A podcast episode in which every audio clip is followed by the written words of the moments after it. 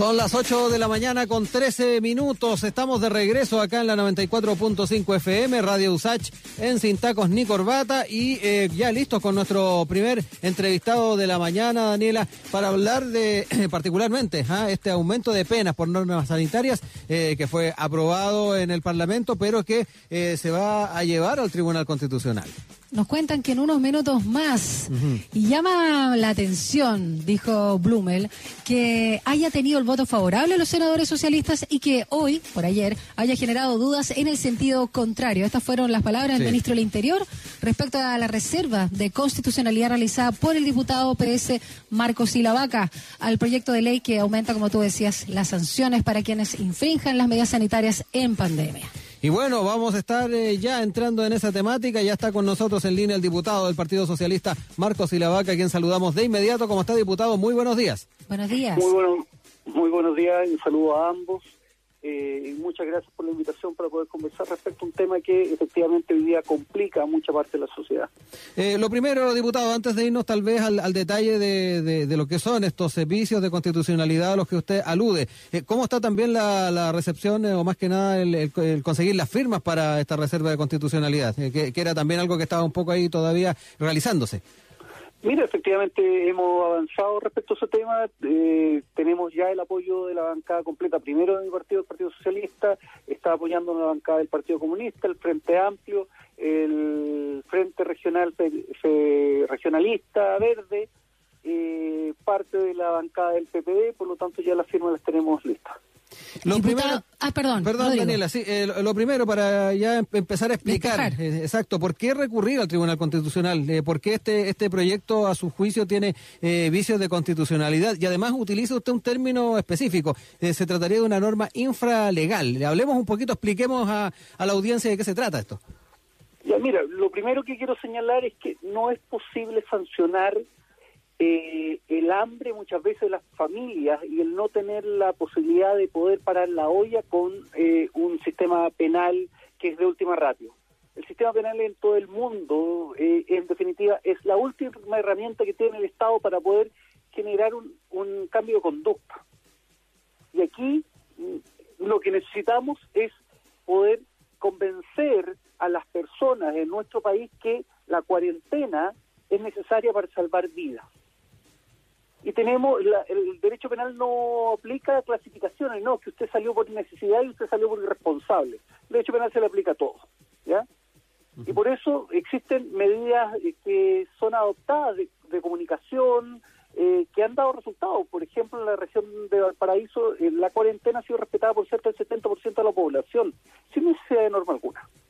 Entonces, dicho eso, cuando uno utiliza el derecho penal, tiene que necesariamente ser claro respecto a la conducta a sancionar. Es decir, yo te sanciono a ti porque tú mataste a otra persona o porque tú robaste. En este caso en particular, se está estableciendo algo que en, derecho penal se llama eh, leyes penales en blanco. Es decir, se sanciona una conducta que es determinada por una norma de carácter inferior es decir, en este caso la autoridad sanitaria a través de una orden administrativa. Y allí la figura no está definida estrictamente en la ley, sino que se le entrega una autoridad para que ella la defina. Pero lamentablemente nuestra autoridad administrativa, y, y de eso todos somos conscientes en este país, el Ministerio de Salud cada vez entrega normas absolutamente contradictorias, se cambian día a día. Entonces eso no entrega certeza jurídica hoy día, o sea, hoy día voy a cometer una, un delito y mañana no, y mm. pasado sí, y pasado no. Entonces, eso, a esa certeza jurídica, la norma penal debe necesariamente entregarle tranquilidad a la ciudadanía y hoy día el artículo 318 bis en particular no lo hace. Diputado y la vaca, en ese sentido, entonces el tema de fondo es que el gobierno equivoca el camino al buscar esta solución sanitaria a través de sanciones penales. De hecho, el abogado constitucionalista Jaime Baza eh, dijo acá en Radio Sach que hay un sesgo de clase. O sea, también hay que considerar la señal social también que se da acá. Absolutamente, yo comparto totalmente esa posición. Hoy día tú no puedes generar en la época donde los chilenos le están pasando más mal están con una grave crisis y temor respecto al tema de salud, están pasando hambre porque las políticas públicas no han sido enfocadas correctamente, están teniendo miedos de seguridad, están sufriendo en sus casas cuando existe hacinamiento, graves problemas psicológicos y además hoy día le va a decir a esas familias que a lo mejor no tienen cómo parar la olla, que están sufriendo ese tipo de problemas de hacinamiento, si usted sale lo vamos a sancionar penalmente. Y lo vamos a sancionar con multas altísimas cuando las familias no tienen hoy día recursos y además podemos meterlo preso. Porque te insisto, la ley no distingue y la instrucción final no distingue entre tu salida por estado de necesidad y tu salida por irresponsable. Exacto. Entonces aquí tenemos un problema de cómo enfrentamos este cambio cultural que es necesario. Yo comparto con eso. Yo creo que efectivamente a los irresponsables, a los que llevan a cometer conductas que son absolutamente maliciosas, dolosas, efectivamente hay que sancionarlo.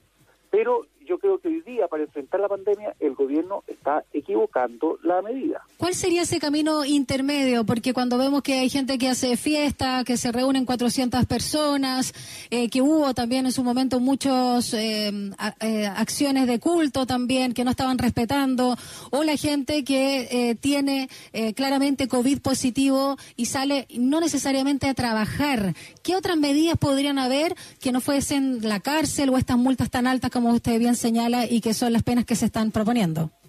Mira, yo creo que aquí hay varias cosas. Primero, quiero señalar que esas normas, porque el, este estatuto jurídico que se está reglamentando tiene varias normas, ¿ya?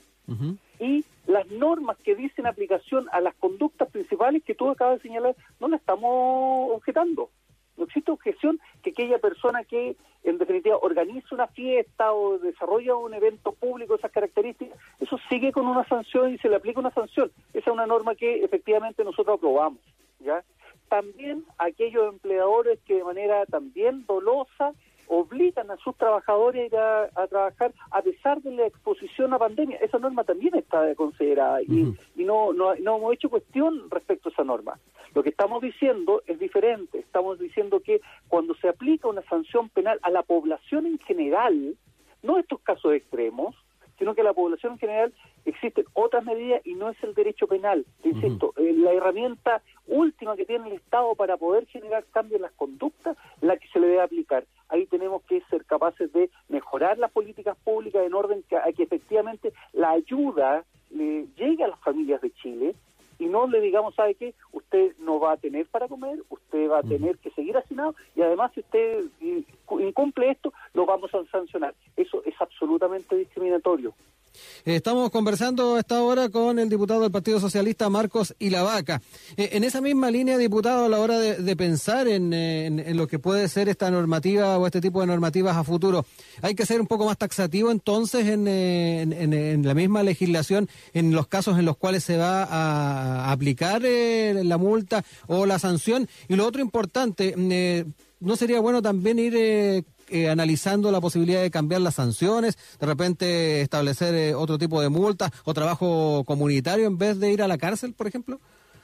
Absolutamente. Lo que yo he señalado con claridad es que si se le quiere sancionar a la población en general, esa conducta debe estar estrictamente descrita en la norma jurídica penal. Y no le podemos entregar esta decisión a la autoridad administrativa que además no nos da ningún tipo de seguridad. Eso es claro. ¿Ya? Eso es lo primero. Lo segundo, también en el proyecto nosotros establecimos, yo soy miembro de la Comisión de Constitución, también establecimos medidas alternativas como es el trabajo comunitario. ¿Ya? Pero insisto, para poder llegar a ese eh, ideal necesitamos y requerimos que la conducta a sancionar esté expresamente descrita en la norma. Y hoy día eso no, le, no sucede. Por lo tanto, te insisto, el nivel de incertidumbre para la ciudadanía en general va a ser el doble. Tenemos grave incertidumbre de salud, tenemos grave incertidumbre en términos económicos y vamos a tener grave incertidumbre porque nos van a sancionar penalmente también sin saber si es que la conducta que estamos cometiendo efectivamente es o no delito. Diputado, eso sí, esta misma norma puede tener cambios a estas alturas o eh, si, si queremos entrar en estas temáticas de las que hemos estado conversando, eh, habría que generar una nueva ley. Mira, necesariamente hoy día yo creo que podemos y el gobierno tiene las herramientas como para poder enfrentar esto. La situación de las cuarentenas en el país han sido diferentes de acuerdo a, los lugares. Si el problema es que por qué han sido diferentes? Porque los mensajes comunicacionales del mismo gobierno han sido errados y equivocados. Porque por un día nos llamaban a que podíamos salir a tomar un café a, a la esquina. Y el ministro se decía, no, si no un café, a la subsecretaria le gusta el café. Yo le invitaría a tomarnos una cerveza en el bar de la esquina y al día siguiente no, nos tenemos que quedar en la casa. Entonces, te insisto, si no somos capaces de entregar un mensaje comunicacional, y en eso espero que el ministro París sea capaz de generar este mensaje comunicacional que sea absolutamente uno, y no nos estén cambiando las reglas del juego todos los días, no nos estén cambiando la metodología todos los días, yo creo que se avanza. Por eso tenemos cuarentenas como la de, y pongo el caso de la región de Valparaíso, porque las autoridades han, han señalado con mucha claridad que la cuarentena en la región de Valparaíso ha funcionado pero funcionado sin necesidad de una norma que vaya a sancionar a las personas más humildes del país que no tiene la posibilidad efectiva de quedarse en sus casas, porque tienen que salir a buscar los recursos para poder pagar la olla. Esta norma en particular es absolutamente discriminatoria y absolutamente eh, eh, contra la lógica Diputado, en Chile Vamos calificaron que este es un gusto inmoral de retrasar una ley necesaria. En ese sentido, ¿cuál es el escenario del Tribunal Constitucional con semejantes declaraciones? Mira, el Tribunal Constitucional va a tener que analizar la constitucionalidad en definitiva de esta norma legal. Yo no creo que sea un gusto inmoral. El gusto inmoral es que las familias chilenas hoy día no, tienen, no, no habían tenido una autoridad que dirigiera la pandemia de manera absolutamente clara, precisa, sino que ha estado desarrollando una serie de metodologías equivocadas, cambia día a día, no está, no está siendo inmoral, es que los beneficios que el Estado le ha prometido a las familias chilenas tampoco le han estado llegando y miles de familias que han postulado el ingreso familiar de emergencia, les llega un correo que les dice, sabe que usted no, no cumple con el índice socioeconómico familiar, por lo tanto no tiene acceso a esto, eso sí que es inmoral.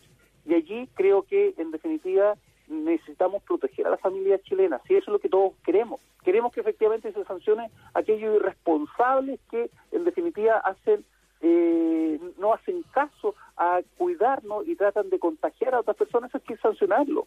Pero la mayor cantidad de las familias chilenas no salen porque quieren de sus casas.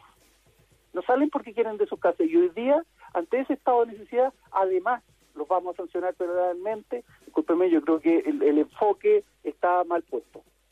Diputado, ya para ir cerrando a propósito de lo que es la agenda legislativa y también en, lo que tiene que ver con las medidas que se están tomando para que efectivamente eh, la gente no tenga que eh, salir de sus casas. Eh, se aprobó en la Cámara el proyecto de ingreso familiar de emergencia 2.0 y ahora va a pasar al Senado. ¿Cómo ve también, cómo ha visto también la tramitación de este proyecto? ¿Le, ¿Le parece que se ha abierto más puertas o sigue siendo restringido? Mira, nosotros concurrimos al acuerdo nacional en orden a apoyar porque estamos convencidos de que hoy día más que nunca Chile requiere la unidad de los sectores políticos para poder enfrentar la pandemia. Eso es la base. Pero también hemos dicho y hemos sido súper críticos respecto a que muchas veces el ministro de Hacienda ha entregado dobles discursos y deja cosas escondidas y que esperábamos que en este proyecto en particular no existiera letra chica. Lamentablemente sí existió. Vamos a tener graves problemas respecto a la cobertura. Nosotros esperábamos una cobertura mucho más amplia.